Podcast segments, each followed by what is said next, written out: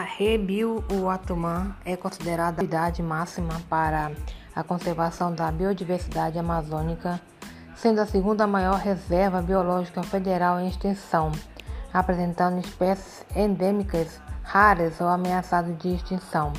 Até o ano de 2001 já tinham sido identificadas cerca de 134 espécies florestais, 100 espécies de mamíferos, 400 espécies de aves e 170 de répteis e anfíbios. Entre as espécies em extinção destacam-se o macaco-aranha, o macaco cochil, o peixe-boi, a ariranha e tartaruga da Amazônia.